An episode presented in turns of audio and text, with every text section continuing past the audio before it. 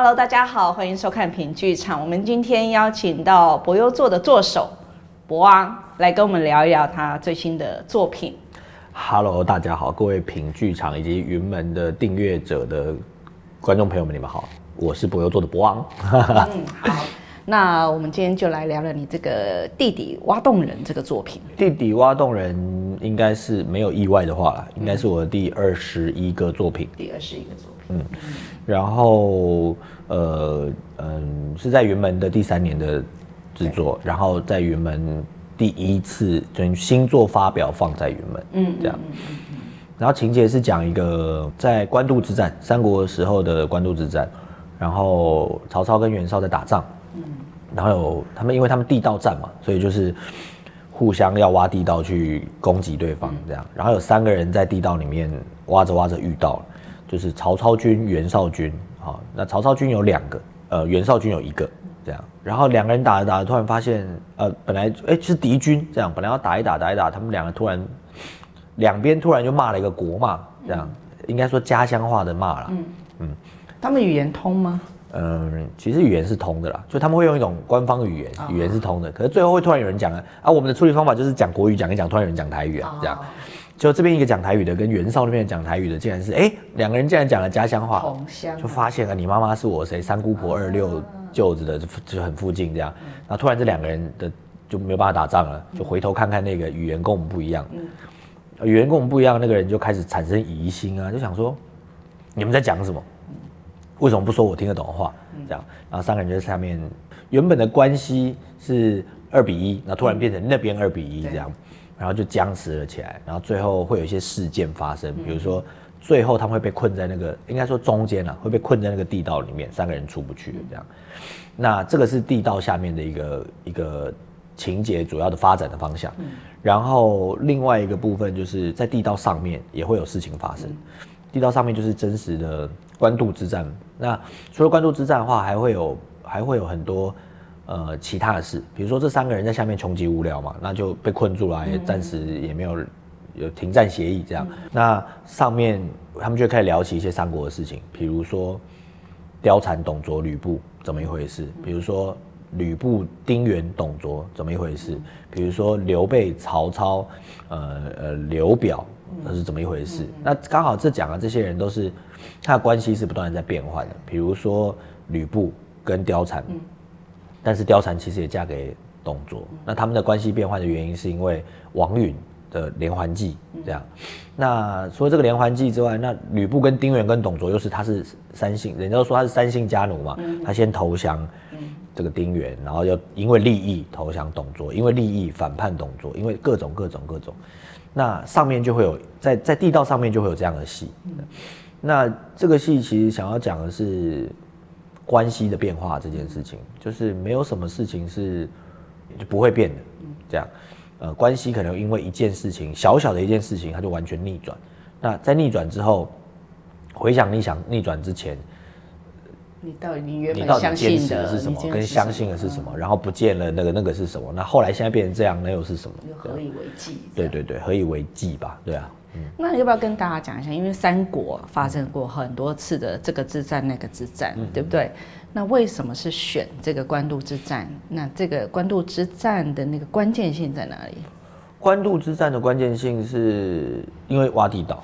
三国最有名的挖地道就是官渡之战，嗯，比较就是小我们看小说或历史里面比较有名的啦，就是挖地道。嗯、那如果不讲他们官渡之战挖地道，我可能就要去讲。大大阪东之阵之类的，就要讲日本战国了。这样，那主要是我想要讲挖洞这件事情，它其实跟我们发展的身体形式有关。呃，就是其实应该是说，我我们第一年在云门之后，我们的作品是演过的作品，然后来云门演嘛。一开始，那这个作品一般我们都会挑一个比较怎么讲呢？有身体性吗？或者是肢体符号比较明显的戏，然后来云门演，因为服务云门的。观众也好，或者是云门的，我们觉得云门嘛，我们总不好去云门讲相声吧？是不是？好像也可以，但是倒立讲相声吗？还是腿放很高讲相声，芭蕾语相声之类的这样？那当然是有一些服务的性质，跟呃，因为云门找我们，所以开启了一个一个思考，就是我们除了做文本，我们除了做历史新诠，我们除了做戏曲、城市新创跟融合之外，那在博优做的演出形式跟风格上，我们还缺了什么？这样。那因为到了云门，我们意识到了身体这件事。那当然不能说是完全到了云门意识到身体这件事，是从我们有一年去日本立贺演，呃，参加立贺的亚洲导演艺术节，然后看到铃木宗志的训练法，就理解哦，原来有这么一回事。在所有的作品中，除了文本形式之外，还有一个部分叫做身体，这样。所以，比方说像呃。二五青年，嗯，你的上马就变成上机车，对，很多的这些城市套路，你们做一个新的转换。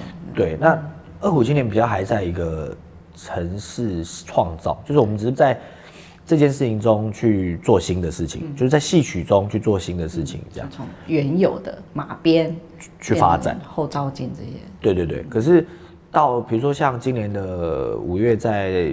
两厅院演的那个大年初一前晚的那顿饭，嗯、然后跟这次打算演的，呃，AD 两百地底挖洞人一样。为什么？其实地底挖洞人的构思是先出来的，嗯、那为什么会比较？只是他比较晚演而已。嗯、那像刚刚我们那个通道有没有？嗯、就那个通道，我们我们会希望演员三个人在地洞中呢，都是在局限的空间里面去去去演这件事情的。所以他们要么蹲，要么弯腰，这样子吗？对，要么倒过来，哦、或者是想办法就是。在里面，在洞里面待着，这样，然后他们还要开打，他们还要什么的，这样。那戏曲身体本身它没有，它没有这样的限制嘛，它就是一个平台呃平面的地方，然后当然上面一定要够高，他才把它做这件事。那如果我都这么低了，我还能做什么？那我给自己一个局限的空间，然后看我们原本身上就有这种表演方法，跟呃博优座会以现代戏剧的形式，好去辅以。我们一直讲说，现代戏剧的形式加唱吗？加戏曲的唱吗？还是加戏曲的表演程式化吗？都不对。其实近年找到的答案就是，我们是用现代戏剧的形式跟语言，然后去用戏曲的身体，其实是用戏曲的身体，然后去演去演任何一个故事。那地理挖洞人就是我们设计了一个不能站起来的空间，无法完全直立的空间，我们还要做戏曲身体。可是这件事情是很。在戏曲中是是没有的，因为我不可能除了矮子我是蹲着演武大郎，武大郎之外，嗯、然后我的滚翻是在地上之外，嗯、我我平常不可能不让我站起来，我要怎么演啊？我连我的那个该伸展的部分都没有被伸展，就像芭蕾，你这样让他在洞里演，这怎么演？对吧？你看有点困难吧？那我只能瑜伽了，对对 对，就就是那样。所以我给自己设了一个题目，然后这个文本这个情境也很有趣。所以也是小编制，就是大概三个人，但是应该不会是小编制。我每次不小心都弄一堆人，因为我上面还要有人，对对，然后我还有木间剧嘛，这样。好，你刚刚提到说啊，京剧的身体，嗯，那对你来说，所谓京剧的身体是什么？对我来说，在这个当代去看那个身体，嗯，对我来说，京剧的身体它有几个呃，我有几个要求了。我先讲我已知的，因为我还在用作品跟还在用呃，对，其实就用作品去发展这件事情。但是京剧本身或戏曲，嗯，不说戏曲，说京剧本身，它其实是已经有一个城市化的表演。嗯、那这个城市化的表演的呃基础就是呃唱念做打手眼身法步这样。嗯、那它是呃四功五法，那就演员就靠训练这些身体，然后在舞台上去演出城市化的表演，然后包括行当，包括什么这样。那可是。他的一切基础都是为了要扮演某个角色，那如果没有要扮演某个角色呢？那我们如果往回推一点，它就变成是，所以是民俗舞吗？民族舞吗？哎、嗯嗯欸，好像也不是，那是那是什么呢？这样，那我们就得到一个结论，就是，呃，戏曲城市依然被在使用中被保留，这样，那戏曲身体的要求跟美学规范就是圆，嗯，跟。迂回，就是欲前先后、欲左先右的迂回。就比如说，我们要现在戏剧的指别人拿东西的时候，可能就是回头再过去。对，我们这样回就是哎，就给你就给你吧。可是戏曲的时候，可能就会有一个这个有个有个指，然后有个收，他要往前走的时候先退，然后再把腿抬出去，这样。那就这个东西就会变成是，就比如说是跨腿哈，我们现代人跟啊就这样演。可是我可能就会变成是抬出来，然后还是要有表演性，然后放，然后搭配锣鼓，然后还要晃一晃，这样这样之类的，这样。那可是这个度又蛮难拿捏的，嗯、就是我如果要真的全部都这样演的话，它就变成只是我没有穿，我没有穿京剧的衣服，但我在演京剧，对，对不对？所以那个要发展的就是这件事情，我要如何让它又可以。跟我们比如说现代文本的，即便讲古代现代文本的这个情境是相符合，他又不至于感到娇柔做作。我刚听你那样讲，我觉得有两件事情其实是跟我们所谓的当代是很冲突的哦。一个是说迂回，嗯嗯，然后它这个迂回它有个时间性，嗯，那现在的身体可能就是哎、欸，就很直接，嗯，它很快。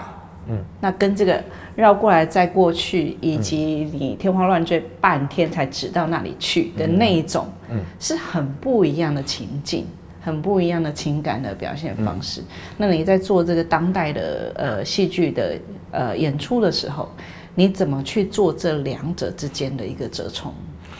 我觉得这个办法有一个，这个折冲其实在一开始就被处理了。第一个事情是文本，嗯，我在文本中我就本来就会留一些。呃，我在语言的书写上，它本来就不是这么口白，嗯、所以我为什么都要选择古代？比如说，才不会官渡之战，哎，比如说我长坂坡之战，嗯，原因是因为，就像你说的，第一不要太夸张，第二你无法知道那个时候的人是怎么说话，哈哈，没得验证，对不对？对，你只无对只无对证，我说他就是这样说话的，他就是这样说话的，对不对？然后再一个是，呃，他在。古，它毕竟还是贴近古典这件事。那古典这件事，如果我们不要完全像戏曲，它就回必须要回到古代嘛。对，这样，这是一个。第二个是，所以在文本上面，我就已经先处理了可以有留空间的地方。第二个还是音乐，我本来想要删掉全部的音乐，就是让锣鼓这些都不存在，然后通用声音做这样。但我后来发现这工程太大，因为因为它有板唱跟板演这些全部都要在一起。因为如果你没有锣鼓的话。因为我觉得所有的身体应该是跟，其实跟音乐是息息相关。嗯、呃，就像我们每次做创作，我们都会留着板腔体跟西皮二黄这件事。我们即便会加很多莫名其妙的东西，但是板腔体跟西皮二黄是我们不会变的，因为对我们来说，我们是戏曲嘛。你如果戏曲的曲就变成流行歌曲的时候，你就不是戏曲啊。所以最核心的是这个。那本来要删掉，后来想想不对，我们现在这个阶段应该不是做这件事，应该还是要留着。而且它本来就是。我们它是我们的根本根本了，对，所以我们还是最后还是选择用锣鼓用乐队，但是我们会用各种方法去，呃，让它在情境中跟我们一起被存在着，就是不突兀的存在。因为其实我们二十一个作品到现在，我们已经打破很多锣鼓使用的方法。其实那个所谓的打破就乱搞了，我们自己会讲啊，就是乱搞。比如说我们不把底锣打完，就比如说，呃，比如说。加进不把底罗打完，或者是加进那个，你可以用声音示范一下，什么叫没打底罗，对不对？比如对，底罗就是最后一罗啦。就比如说四里头就是唱唱怎么，唱菜唱这样。那当然它可以接很多东西，可是我们就唱唱怎么，唱菜就放着，然后就会有人在等，观众会等的，演员也会等啊。是，然后好吧，我们就继续情境了，这样。然后到了我需要他的时候，突然在一个场，然后可能会被吓到，为什么这个是什么？我没有，这是刚刚那个这样，但是他早就已经脱离那个节奏谱式了，你根本就不，就是你的结构节奏谱式本来就不应该这样弄。可是当他这个他本来就存在感很强，可是他只是服务演员的动作。可是如果把它也变成另外一种语言，成为导演的语言的时候，那而且他还可以互相影响，就他还可以互相演员演员还可以输后设的去意识到这件事情。就蛮有趣的、啊，嗯、所以我们也做了这样，然后或者是在四里头里面加一些大家熟悉的节奏，为了要让它听起来是戏谑的，这样，比如说，呃，比如说我们将将将将将将将将将将将才长，好搭得大概是这样，呃呃，将将将才长嘟八大长，他把它接一个这个，嗯、然后有一次嘉明就说，哎，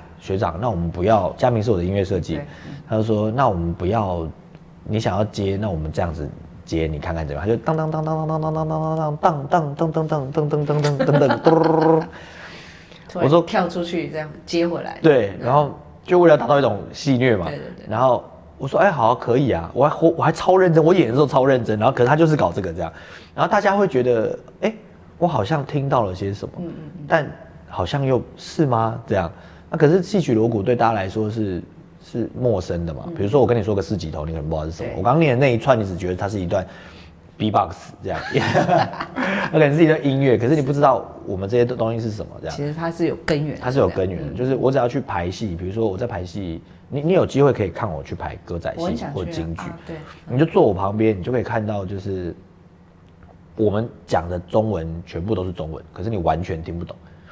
就跟我在听可能西乐的指挥家在讲什么时候，我是完全假装一下，我现在看你排戏，那排戏那几个都没有按照你要的。比如说，我就说啊，比如说我去看歌仔戏，就说啊，音乐怎么样？讲到那个时候什么什么嘿啊哥啊，然后我说哎、欸，音乐进，你们这边进是怎么进？然后他们就说哦，三角板进。我说进，那进是进，这首歌是什么？他可能说哦，这里可能是快呃，就是七字白。七字白后面转什么？后面转呃都嘛，这样，然后之类的，就是然后我说啊，那怎么收？什么说哦，跟锣一起收，或是顶锣收，或者是锣后，或是拍后，这样，就是我讲很多，全部都是全部都是调性的一个专门对，全部都是那个。我说那这里怎么接？他说侧锣接，缓锣侧锣接啊，缓缓锣接，然后侧锣，然后呢进音乐 OS，好 OS OS 到哪里？到变调的时候，演员这边会有锣鼓上，这样。然后快呀、啊！你们就这样，我们就讲完了，就讲完了，就讲完了。然后，可是旁旁边人可能会觉得你到底讲什么？对，所以这也是我都说，我都说我是戏曲导演，嗯，然后去导歌仔戏那个叫现代戏剧导演去导歌仔戏，他未必是懂戏曲，对这样，对，因为他没有办法，他不懂这套符码嘛。那这套符码其实就是程式，对，我们在玩的也是这套符码，这样。那呃，刚刚不是讲到说，哎，为什么让观众听到一个好像熟悉的旋律？就是其实我们要告诉他说，这东西是。因为刚刚那个爱的鼓励是你熟悉的，可是戏曲的锣鼓其实也都是一模一样的，我熟悉的，只是你还没有被介绍认识而已。那当你被介绍认识之后，你就会被这个东西，你就会被这个东西不能说是感动，倒是不可能，但是你就会习惯这个东西的节奏，然后这整个东西的风格就会就会就会被建立了。这样，那本身我们就觉得这个事情是有趣的，在戏曲里面是有趣的。我们已经抽出了身体这件事，那音乐这个东西。在玩耍它，但是还是被保留的这样，然后对啊，好，那再拉回来讲身体的部分，所以因为在不能完全啊、呃、直立的状况底下，那你们有发展出一些什么特别的部分吗？嗯，发展，我现在是比较在困扰的是，我到底要它是比较空的，还是要比较满的？嗯，什么意思呢？就是我的计划是，我要把我的洞里面全部塞满那个。就是三 D 的缝的那个布枕头，石头的布枕头，uh huh. 所以我就可以真实挖东西这样。可是，OK，对对对，真实挖东西，它就会出现，因为我必要有所做动，所以我就会出现身体线条。那我如果只是工人的挖，加上戏曲的挖，我就可以再找那个东西，哎，写实跟戏曲之间的界限是什么，嗯、对不对？可是我又想一想，不对啊，可是我们应该要很虚虚拟啊，嗯、我们应该要很写意。这样，所以我们应该要是空的，这样。哦，OK。对，可是要空的时候，我就可以做很多事情。那我觉得离写写实再远一点，那可是如果它再远一点的时候，呃，我就会觉得那好像也没有必要再动，就是我也没有必要，我也没有必要全着身体。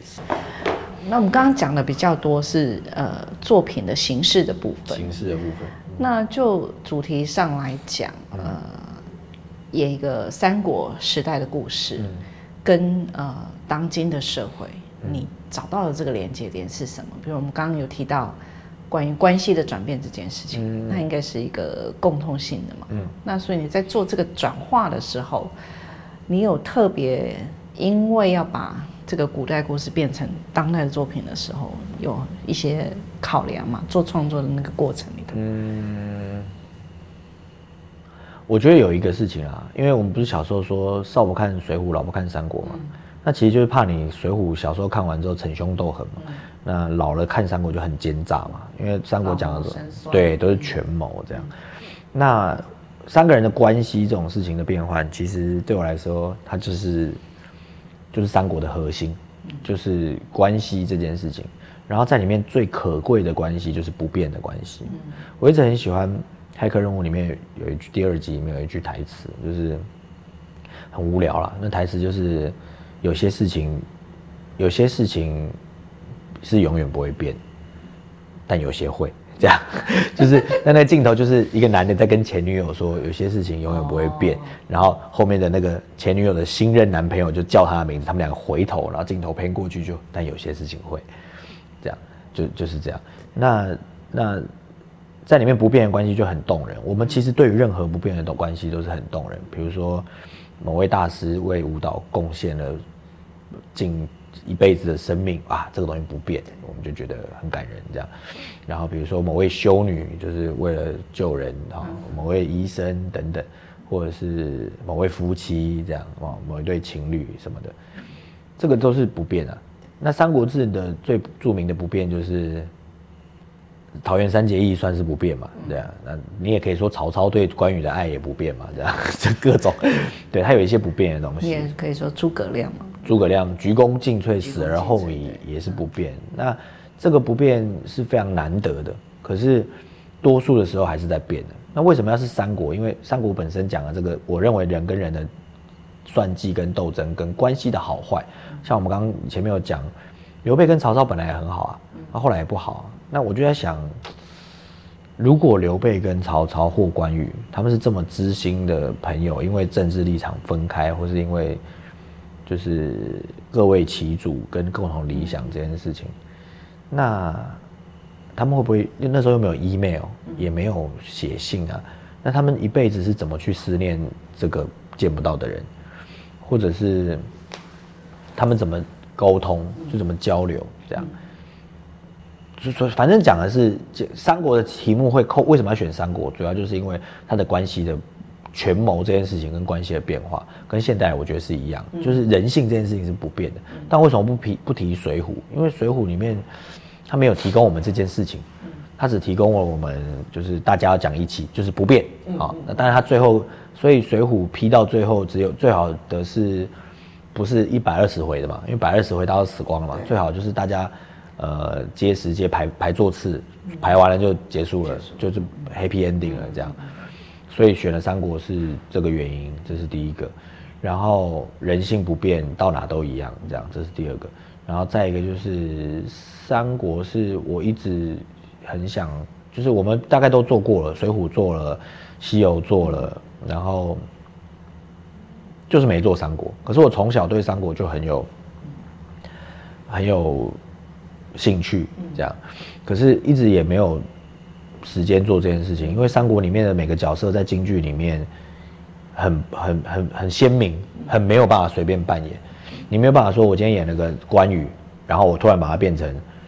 时装，嗯，那我到底要不要给他胡子？哦，可能就林奕华的路线，我们把它通通变成女的，可能就，对，就很像日本的那个什么，我忘记日本有一个动漫，就是把他们全部通通变成女的这样，那就一直不敢做，还找不到方向可以做。可是哎、欸，今年一想，如果是这个形式的话，那就我们就来做三国好了。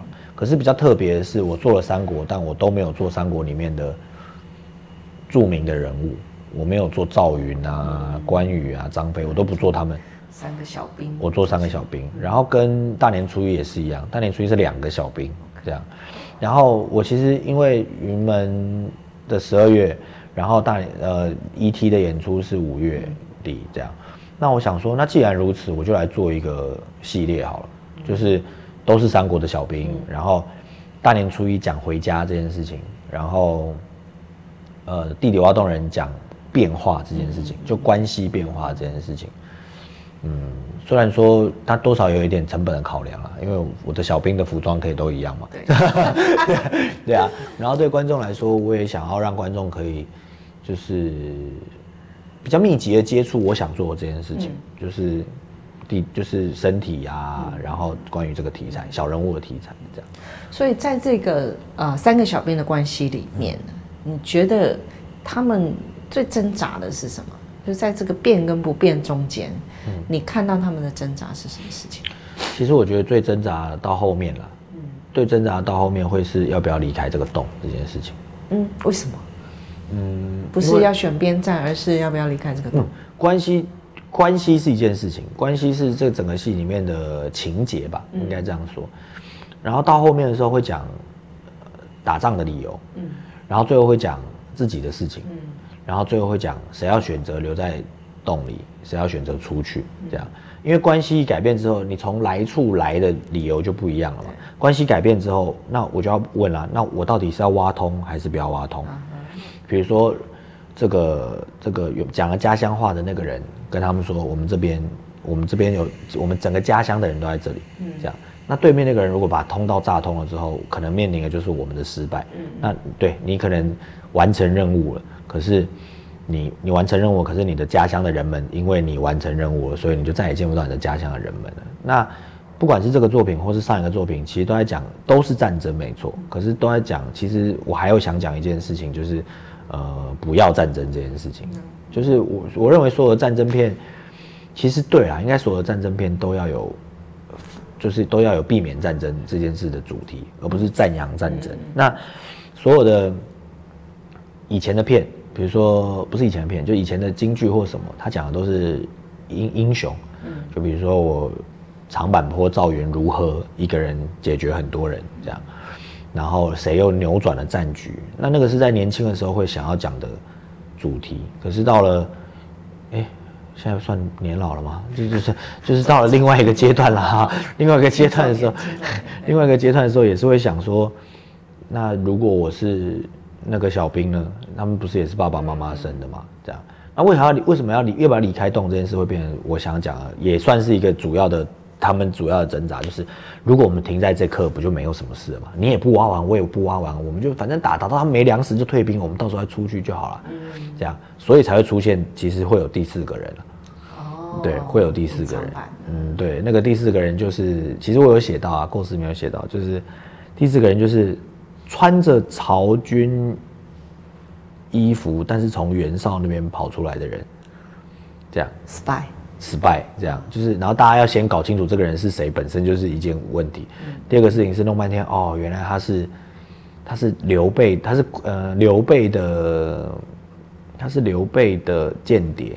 从袁绍出来要去曹操那边送信给关羽，这样，对，对对，大大家知道嘛？大家知道都知道是什么嘛？对，都知道。的意思就是说，突然出现了一个身份不明的人，一半是我们的衣服，一半是取巧的会说我们的话，好像都可以。然后这个人出来之后，弄半天原来是个间谍。间谍是什么呢？间谍是要去把关羽告诉关羽说，哎，你大哥在我们这边，这样。但其实这个人本身就是个四不像了。对，他本身就因为间谍嘛，间谍会忘记自己是谁这样，然后呃，但是他其实隐藏的目的其实是不是说要去，他为了要去关羽那边，他就告诉说我们要去拉拢关羽，但其实他要去关羽那边是要告诉关羽说我们快逃，然后张飞在哪里这样，我们一起离开这里这样，所以就又多了一个变数，就是这个人在的出现，他曾过去就会扭转战机，就会产生新的冲突嘛这样，所以这个 spy 跟那个弟弟。地底活动这些事情又可以连在一起。有，因为他也是走地道过去。对对对对对对对对。然后这个戏，呃，还有一个可能会出现的一个状况，就是我们会有那个幕间剧啊。对，我们可能我我我我我越来越不想把戏写的写的很复杂。嗯。就是我觉得戏其实可以，它就很好看。我所谓的看，就是就像说实话，我有时候不懂舞在跳什么，但我觉得很好看。这样啊，他讲了一个主题，然后跟我一样，我常常看不懂。啊，真的吗？啊，我也不知道。我，这是哇，这样看不懂了，我我会睡着。真的。即使他旁边打的是什么摇滚乐，很大的鼓在我旁边，都睡着，都睡着。是啊。立马屡试不爽。真的吗？只要看不懂我，我后来发现了，他们的功能感就是这样。就那七十分钟的戏，那七十分钟的舞，我大概只看了二十分钟以内的吧，可能更少。但是我那天是我在。这个小睡片刻的那个阶段是睡得最好的，对对，一天这样，然后就哎神清气爽的出来这样，所以我们的戏，我不想它这么复杂，我多少让它有看可看性，看性。对，所以在地里面打架是一件事，讲笑话是一件事情，然后好啦，压力很大了，前面很残酷很血腥，来休息一下。中间的木间戏是从呃日本的过来的概念，还是没有？我才我才疏学浅，我没有不知道日本有幕间戏。有一个木间戏这样。对，我就是想，比如说能剧完了，它中间因为插一个狂言嘛。哦，是这样，我我们应该不是，我们我们那个是纯粹要把它打断，纯粹就是打断，然后告诉大家说，哎，现在是也不是中场休息，但你们也不能出去，但想撒尿可以趁现在这样。然后我讲个笑话给大家听，然后这个是讲笑话。我我呢是谁？我现在跟你们讲一个笑话。如果你们觉得好笑的话，你们就给我打赏赏金。那今天所有的赏金呢，就我这个笑话的赏金跟这个今晚的赏金，就会决定我这个演员的身价是多少，也就是演出费是多少。但说我要先说明，我跟这个剧团没有任何关系，我的演出费是你们付的，所以这是我应得的。所以当我讲完一个笑话绕了一圈之后，你们只给我一千块，从此以后我出去演出一价嘛，一场就是一千块。对，那多给我我也不要。但是如果我募捐完了之后，哇，是六千块，以后我身价就六千，谁找我五百块我就不演，这样。那这个看起来很很荒谬，对不对？但是其实。我都觉得我的戏剧顾问很厉害，就是傅大姐很厉害，她都会把我一些做看似很无厘头跟荒谬的事情，解释成为某一种行为艺术，这样。就是大家也演出费很长，我说那既然这样，我们就一人换一个，你们去自己去赢得你们的价值，这样。好，自己去。然后，可是这个事情，因为前面残酷的一个扮演，对对，我们戏戏演戏就是有一部分与我无关嘛。可是，在后设之后出来，我跟你讲的这个残酷的事，这个事情就是，不管是国家机器，看他的眼光就不一样。对，不管是国家的，因为警察，或者是因为什么啊，然后你受到了迫害，或者是你受到了什么，然后我现在讲个笑话给你听，你不。给我钱，我最后倒出来告诉你，我只获得六十块的残残酷的事实，你们也可能是加害者，对对。但是为什么你不愿意给他呢？或者是为什么你愿意给他？就像玉兰花经过你，你为何不买？我就知道玉兰花月者很可怜，我知道我给他十块钱就可以解决他的，我觉得付出一点，或者是我可以比较心安，但是我就是不买，为什么？因为我会过敏。他只要挂在我车上，我就会一天都难受。可是我不能，哎呀，我买买买买了一手，转身我就丢掉了，那也我也办不到啊。那我也不可能拿过来之后，然后找。而且你会觉得说他们在马路上卖真的很危险，你在马路上买就是鼓励他这个行为。嗯，对对对啊，对，就是很多纠结，但对他来说就是你买嘛，好不好？这样，那那这件事情，这个后设这件事情，观众在真实跟虚假之间去。我们去扮演跟理解这件事情，它其实可以得到更多的真实。是，对，它就是最近流行的叫做，哎，应该不叫沉浸式戏剧啊，应该叫什么？参与式，对，应该会是这样。而且我也觉得，看戏这件事情哦，我们要想一点，让观众觉得，呃，我有存在感。嗯，好，因为我们好像这个世代有点苦闷了。看戏为什么在我我说我三十还没有六岁这样，然后我终于去看了我人生的第一场棒球。嗯，你看过棒球吗？平秀哦，真的啊，我没看过。最嗨的就是跳波浪舞啊！对对对对对对对对对。我后来呢，我就去看棒球，我朋友就想说，哎，你现在对不对？我带你去看棒球，好不好？让你感受一下什么叫做热情。看。太荒谬！我第一次去的是这是荒谬剧吧？难怪没人要进剧场，每个人都可以参与啊，对不对？一有谁站上什么要打劫的时候，大家就开始唱他的应援曲，然后每个人就会开始，然后波浪，然后干嘛的，有的没的这样。然后我一开始的时候是非常害羞的。我身为一个表演艺术工作者，我竟然没有办法在大庭广众之下跳那些，就是，就没有办法跳那些很很羞耻的舞。我可以自己进入情境，但我不愿意啊。我觉得啊，这实在太羞耻。然后后来呢，就是氛围，在在在你努力的为他加油，而他真的打击出去的时候，你就会觉得很感动。这样，第二次去的时候呢，就是我就因缘际会坐到看台区，就是超级好的位置。然后那天去的时候呢，我就很能参与大家，我就发现其实看戏除了冷静的接受一件事情之外，像我们都是工作了，就是我看戏到最后很多都是工作。那可是对一般观众来说，我能不能给他更多？比如说意识到他的存在，比如说让他被接触，而不是那个碰触，就是哎，你可以稍微参与一下这样。那我试试看，想要兼具这个功能，就像我们之前在云门做 buffet 这件事情是一样，就是也像博乐做之前说的，就是把观众先把好朋友变成观众，再把观众变成好朋友这件事情，看看会怎样。嗯嗯，其实很多戏本来是从野台开始的。对啊，那野台本来跟底下的观众互动本来就是很多，是啊是啊是啊，是后来变成所谓的现在剧场或是宫廷式的这种的时候，才变得这么的啊，不能说距离，对，有距离，对，对好，那你那你刚刚提到戏剧顾问，嗯，嗯提到玉慧，你这次的戏剧顾问是玉慧吗？还有谁？应该就是玉慧吧，就是他比较有空，可以 support 我全部的事情，这样。其实也不是他比较有空啦，就是我们有一个不能叫生死契约，就是有一个约定，他要做我全永永远的艺术顾问。哇，这是你刚变与不变的那个不变。嗯，对，嗯，对，这是不变。但是艺术他也他也不他并不介意有人来帮我的忙，更多的人。但是戏剧顾问本来就是可以是很多人的这样。那呃，我一直认为戏剧顾问这个角色的存在是重要的，对艺术家来说是非常重要，因为。其实他引进就 Betty Betty 翻完这本书也到现在没几年嘛，嗯、然后戏剧顾问我认识这件事情是在二零一五年的戏剧顾问工作坊，德国戏剧顾问就那个 Christoph 吧好像，然后大家才开始流行这件事，然后我们开始去大稻城戏院演出的时候就已经引进了这个职位，然后后来大稻城青艺节。